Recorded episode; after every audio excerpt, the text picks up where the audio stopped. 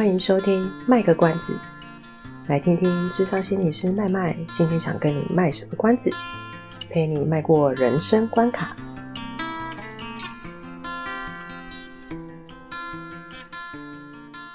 Hello，各位听众朋友，大家好，我是智商心理师麦麦，欢迎收听今天的卖个关子。今天的卖个关子要聊些什么呢？诶，今天要聊的主题是跟生涯有关。我在思考今天的主题的时候，正好是一月，刚好听到说新闻在讲啊，学测即将要到来。但我相信这节目播出的时候，学测已经结束了啦。学测考完的重点是什么？学测考完重点就是要选学校嘛，选科系嘛，然后要去想办法拼复试，拼过，拼拼过复试，然后就可以顺利考取学校。于是我灵机一动呢，就觉得，诶，我或许可以来聊一下这个主题。我的服务对象呢，是以国中生为主。那国中生其实一月是学测，国中生其实在呃在五月的时候也是要考会考了。那五月的时候还有什么？哦，五月的时候还有高职生的统测。所以到那个时候，国三跟一些高三的学生，他其实也会面临到生涯的抉择。所以这主题很实际吧，对不对？从国中的会考到高中职的学测统测，甚至是七月还有一次大学入学考试。其实这半年当中，有一堆学生都要去思考：我到底以后要念什么？甚至是我到底以后工作要做什么？对有些学生来说，他们其实是很清楚自己未来想要做什么类型的工作，所以在求学的过程当中，他就会他就会知道说：我我应该要去准备什么，是可以帮助。之后想要做的工作，比如说，有的人他可能在国中他就很决定说，我以后要当医生，所以他在求学过程当中，他就知道他就是一切就是以医生为方向去准备自己的呃学科嘛，或是相关的知识。但是大多数，我我猜至少有一半啊，大多数的学生其实对未来是迷惘的。对这些迷惘的学生来讲，他连方向都没有。所以，如果要去跟他们讨论说你要怎么去达成自己的目标，就会显得有点不切实际，因为他根本连方向都没有嘛，更不用谈要怎么去做这件事情。这也让我想到一件事情呢，就是我们的教改已经做了那么多次了，然后我们的社会其实也不断在改变。可是，其实，其实，在现在我在实务上看到的是。还是会有不少的家长或者是老师，他无意中会跟学生传达一个概念。这个概念是什么？他就可能会说：“诶，如果你是能念书的，你就去读高中；如果不爱念书或是成绩不好的，你就去念专科或高职。”我觉得家长跟老师他们并不是故意的哦，而是说，而是他们可能自己就是承接这样子的一个被教导的东西嘛。那他们也是用这个方式想要去引导学生做选择。那这些东西其实他慢慢还是会对学生产生影响，影响孩子去选择他未来的生涯。我觉得有点可惜的是，嗯，比如说这个孩子他其实就有点迷惘，那他可能因为被所谓的用能不能念书或成绩好不好去判别他要去念高中或或技职体系。可是他可能没有想到的是，他自己到底适不适合念？他到底比较适合念高中，还是适合念技职体系？其实应该回到是他本身的潜能，他本身的兴趣，他本身的呃优势在哪里？所以我会觉得可惜，是可惜在这个地方，并不是说这些家长或者是老师他的建议不好，而是呃，我我们现在的教育其实比较希望是带领孩子们去看到他们自己的优势在哪里。然后用这个优势去引导他们，帮助他们去做生涯的决策。这么多的考试，呃，会考啊、学测啊、统测啊什么的，其实会考会是现在的孩子第一次面临生涯抉择的时候，因为他在会考的时候就要去选择他要念高中或技职体系嘛，然后他这个一选完之后，他往后的升学跟工作的决定就会开始有点不一样了。以我自己工作的场所来讲，有些学生他就会有一个状况，就变成说，我我就不喜欢念书啊，但是我也不希望，我也不想要说我自己只有拿到国中毕业证书而已，呃，所以我就随便找个高职，或者随便找个五专去念吧。他是他他是真的会讲，我就反正随便找间学校去念，因为社会现在普遍来讲，大多数的人都会觉得你就是至少应该念到高中，所以即便他不喜欢念书，他可能也会因为被这个。社会的气氛给影响，而觉得自己好像应该要去念高中，或是念高职这样子，所以他就会觉得，好了，那我就随便找一间学校去念吧。可是人生总是会有意外的啊，比如说有一个学生，他可能原本其实不爱念书，呃，老师们或家长或是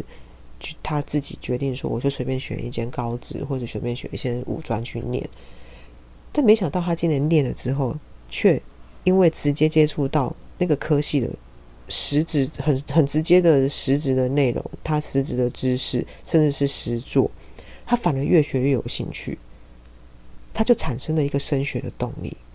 诶，我自己其实真的常常看到这样子的人，他国中的时候你说他成绩不好，可是等到他去念了高职或者是五专的时候，他那个 可能有人会觉得说什么，好像就是开窍还是怎样，但我觉得是因为。他不用再被限定说只能念一些他没有兴趣的东西，他可以接触到实物的，他反而真的是越越念越越开心哦，然后就开始觉得我我对这个科系好有兴趣，他就开始反而会想要继续往上念，一路念到研究所都有。或许是因为他直接接触那一个科系的的的知识内容吧，他就是有一批人他就可能会因为他阴错阳差的，这叫什么？无心插柳柳成荫嘛？就是他。本来只是想要随便念，可是没想到他念出兴趣来的。但但也有一种人是这样子，我我因为就就是选了高职或者是五专嘛，然后我就一定是会直接接触到那个科系的知识内容，或是实习实作。结果他反而因为这个过程，他才发现说，我其实一点都不喜欢这个科系。那个时候他才去思考，可是那我喜欢做什么？我现在选的可能，我现在选的汽修，其实我发现我不喜欢汽修啊，那我怎么办？我又想升学啊，那我自己到底以后该怎么办？要要要做些什么？我如果升学的话，可以怎么做？这种情况也是有的。可是他一旦是像后面这种情况，就是他念了才发现他不喜欢这个科系的时候，他如果想要转换跑道的话，就会比较辛苦，因为高职考大学，它其实是要依据高职念的职。职群去分类的，也就是说，如果我高职今天念的是机械科，我考统测的时候，我就只能报大学这些开放大学里面开放给机械科念的科系，除非啦哈，除非我自己还要去准备其他类群的考试，或是我还要去准备学测的东西，我另外再考，呃，用透过这个方式去让自己念机械科以外的东西，要不然就是要看看说。这些大学它开放要给机械机械群的学生去就读的科系有没有？有没有？其实它是开放给一些有有没有一些学校它其实是非机械相关科系的？这意思是什么啊？以我亲戚为例好了，我的亲戚他当时念的好像也是机械群，他高职念也是机械机械群。那他考大学的时候，刚好那一间他考上的那间学校。我不知道那个科系为什么，反正总之那科系他其实念的是跟医医事相关的，跟医事人员相关的。他有开放给机械群的学生去念哦，所以他是因为这样子才很意外的从机械群跳到医事相关科系去的。就除非就是用类似这样的方式嘛，我就他的科系可以招收，愿意招收我这样子的，我这样子的学生，或者是我要必须再另外去准备其他考试，才有办法转换跑道。不过，当然也是有念高中体系的学生，他在选大学的科系的时候，他并不是用自己的兴趣或是未来的就业方向下去挑的。他们在念大学的时候，还是会感到很茫然。比如说，我我当时选大学科系的时候，我其实也没有方向，我就反正分数到哪里可以填什么我就念。念了之后，他还是会觉得，呃，我我还是不知道为什么我今天会念到这个科系，我没有兴趣啊，也是有这样的情况的。那这边可以做一个小小的讨论，是说，假设学生对未来还没有什么方向的时候，我今天是个国中生，我不知道未来要做什么，不知道未来想念什么。我除了直接去念高职跟专科之外，有没有一个可能是，其实我也可以试试看选择念高中，我多争取三年的时间去想一想，我未来想要做什么？因为高中也是会去做类似大学博览会或是科系介绍，青少年是这样子，大脑要长长到完全好是，哎，不是，对不起，我不应该讲这样子。应该说，我们的大脑通常要发展到某一个程度的成熟，其实大概要到二十五岁左右。所以，国中生、国中生跟高中生、青少年，他们在青少年时期，他们的思考还没有办法到很全面或是很周全。可是，你让他多三年的时间，他他到高中的时候，他还是会有一定的成长。所以，如果让他们不要急着就决定说他要去念，他要去念高职，不要让他急着说他一定要去念五专。他其实有没有一个可能是，我去念高中，但是在这三年里面，我其实因为随着我大脑还是会有一点点的成长，我的思考会有一些些成熟。我也许会找到我的兴趣在哪里，或者我也许会找到我未来的工作要做什么。那他大学的考大学的时候，他就可以去选相关的科系。而且现在有一种有一种所谓综合高中的选项啊，所以我可能也可以先进综合高中，一年级不分科系，反正就是先念高中的科目。可是透过学校的介绍跟引导，我到高二再去再去选择，我其实是要念。技职体系的，或者是高中体系的，让他们再去去做比较适合他们的生涯决定。那你高中跟高职选好了，决定好了，那可是科系的选择呢？我到底要选什么科系？我是要选我有兴趣的，还是要选能够维持我的生活的？通常如果在智商里面的话，我就会先去引导学生想他的个人的生活价值观是什么。有些人他就会觉得说。哦，我如果可以把兴趣跟工作做结合的话，应该会很棒。因为我觉得兴趣跟工作结合，那我做的工作就是我自己喜欢的事情，我对工作就会比较投入，比较热情，工作也比较会长久。确实有一个东西啊，就是我对工作的投愿意投入的承诺，这个这个研究也是有相关的，也是有。我愿意对这个工作做多一点的承诺或投入，的确是会让我在这个工作做得比较久。可是，同样的兴趣跟工作结合这件事情，有一些人他就会觉得不是啊。可是工作是为了赚钱嘛，对不对？如果我把兴趣跟工作结合在一起的话，兴趣它就变得不是那么单纯的兴趣，甚至会因为有一些工作的现实考量，使得我对这个兴趣的热情变少了，感到痛苦。其实两边的说法都对，大家都有合理的地方，没有办法去说哪一种。哪一种说法比较好，或者比较恰当？这一切都是要回到让学生自己去思考，以他的性格，哪一个哪一个价值观比较比较比较像他，哪一种生活方式比较适合他？我们也可以试着让学生去想象，当他在做某一个工作做了五年、十年之后，样子会是什么？通过这样子的一个一个想象，他可以去感觉那样子的生活是不是他未来想想要过的生活？又或者是去跟学生讨论一下，他的兴趣是什么，而他认为这个兴趣变成工作的话，跟原本的兴趣有没有差别？如果有差别，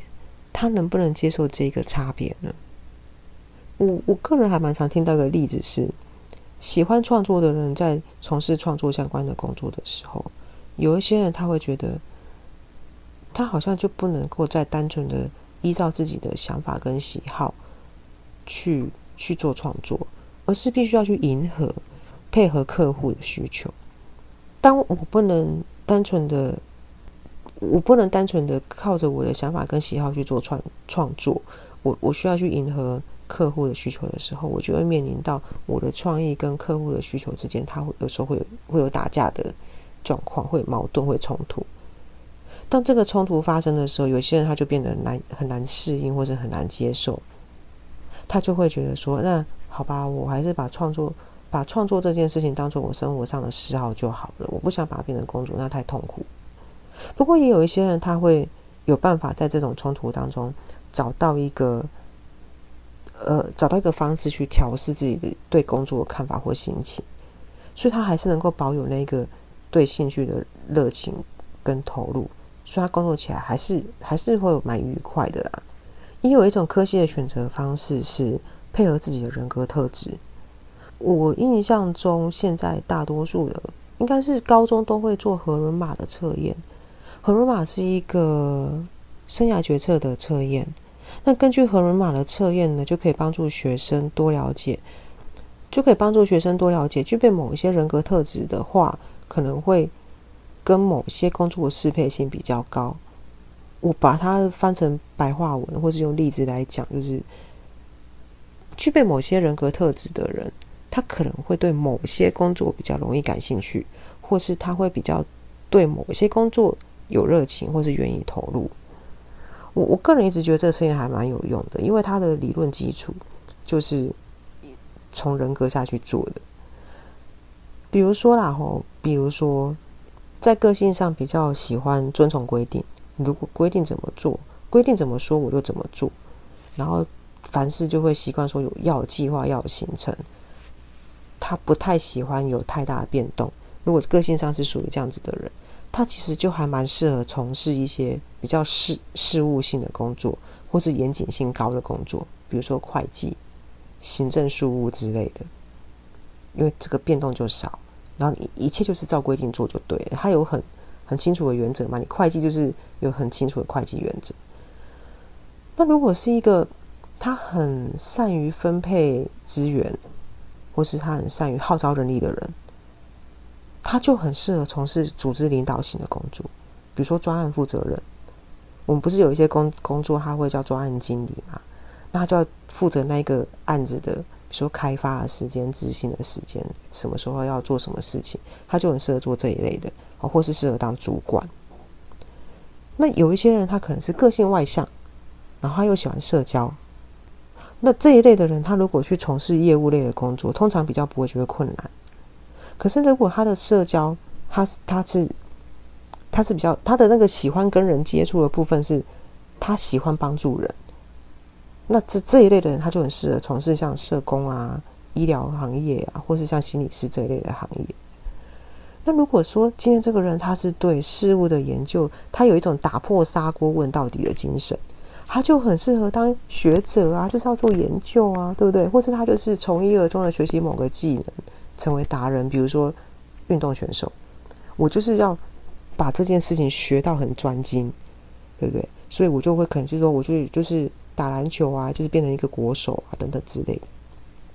那刚刚刚刚举这些例子只是大致上的分类啦，和人马它的分类其实是会更更精细的，它它会比如说两个马三个马，但它不是一个绝对的，也就是说，呃，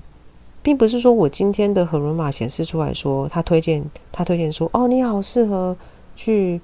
念哪些科系哦，然后我就真的只能选那一些，我就不能去挑别的，哦，它不是这么绝对的东西，它只是根据。他在编这个测验做出来的研究，他告诉你，大多数具备这些性格的人，他会选择的相对应的工作类型是哪些，而他们做起来也比较得心应手，或是他确实会比较投入。但是荷伦马是正式的测验，你可能比较难，比较难可以在网络上直接做得到。相类似的测验有一个叫做 MBTI 的。这个网络上找得到，因为但是这个这个测验其实台湾目前没有所谓的正式的版本，就是它不不嗯呃所谓的心理测验这件事情哦，其实是不管我们是国内自己开发或是从国外翻译过来的，其实它都会有一个很正很很严谨的一个编制过程，因为它它要必须要让。它它既然叫测验，它就是要必须做出来是有效的。那 MBTI 是属于国外的测验，台湾目前没有引进这一套正式的版本，它没有很正式的去真的做一个从国外把它翻成台湾中文的题目，然后去测试说它翻成中文题目之后是不是能够跟原本的测验呃意思是一样的，然后那个信效度还是一样的。所以，如果你们真的有兴趣的话，你们其实网络上是找得到 MBTI 的题目。我印象中题目还蛮多，但是它做出来的类型有点类似啊，跟荷伦马是有点类似的。它也是会给你一个所谓的代码，然后那个几个代码凑在一起，它就是给你一个分类，然后告诉你说，其实这一类的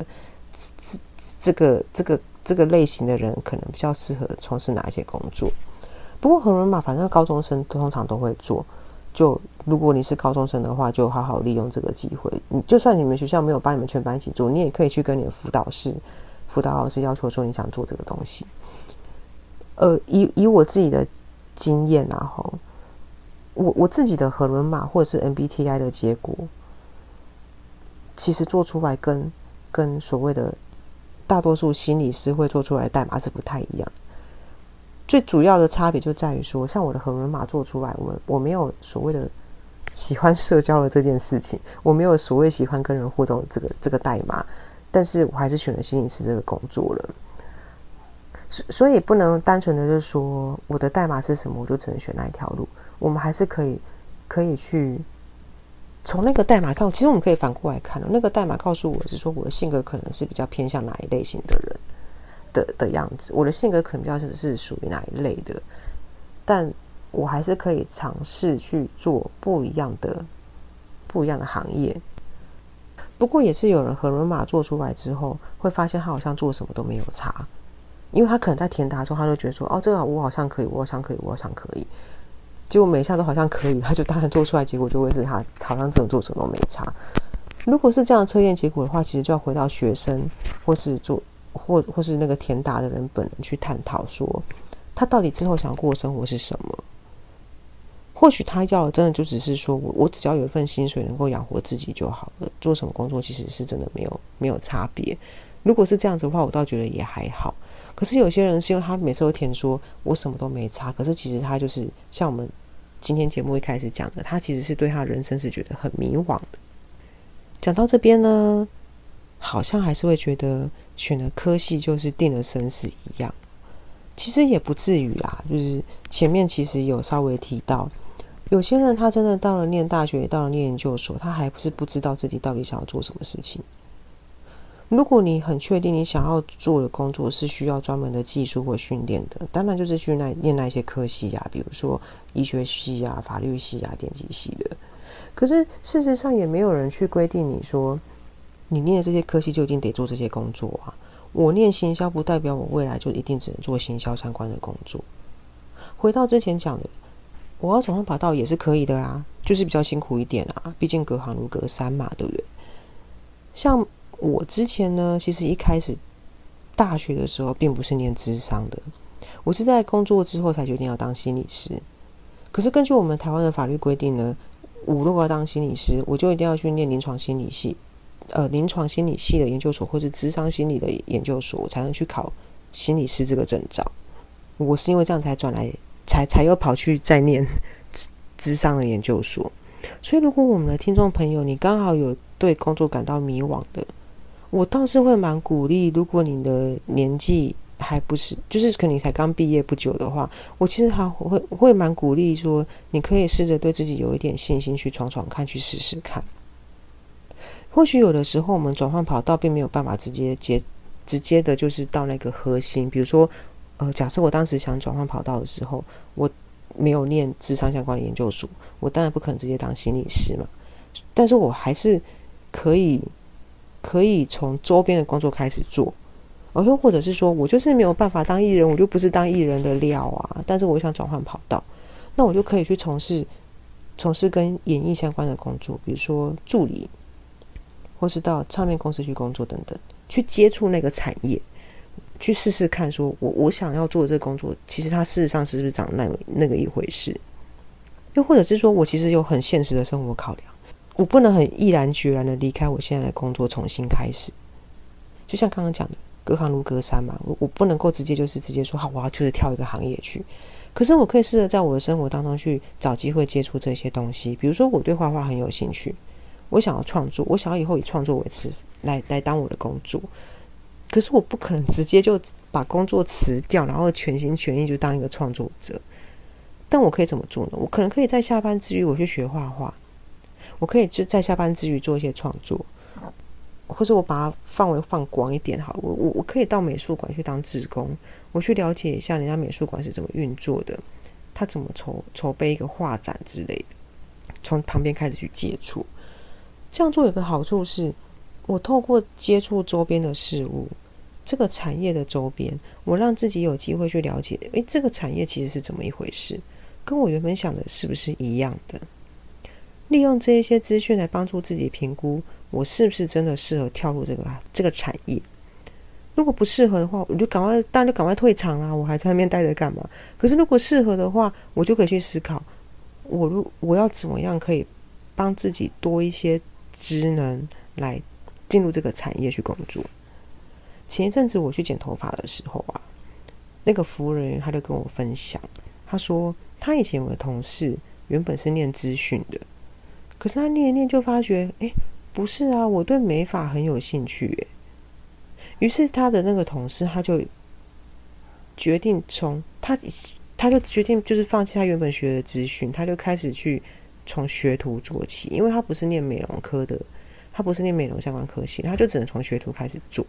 那做着做着，他其实后来也成为一个独当一面的发型设计师了。所以那个过程虽然辛苦，但是如果你愿意投入的话，还是会有机会成功的。好啦，不管你或者是你身边的亲友是。哪一类的考生，或者他们是不是考生，我都还蛮鼓励，可以多找一些人讨论一下自己的想法。有的时候，别人可以提供我们自己看不到的盲点，让我们有多一些资讯可以去做决定。最后，如果你或者是你的亲友是考生之一的话，麦麦在这边祝福你们都能够顺利找到自己的方向。今天的节目就到这边啦，谢谢大家的收听。拜拜。以上是我们这次的节目内容，谢谢您的收听。如果您喜欢我们的节目的话，欢迎订阅我们的节目，或是到粉丝专业路上有个心理师追踪按赞。若您对节目有任何的想法，欢迎留言让我们知道。下次再见，拜拜。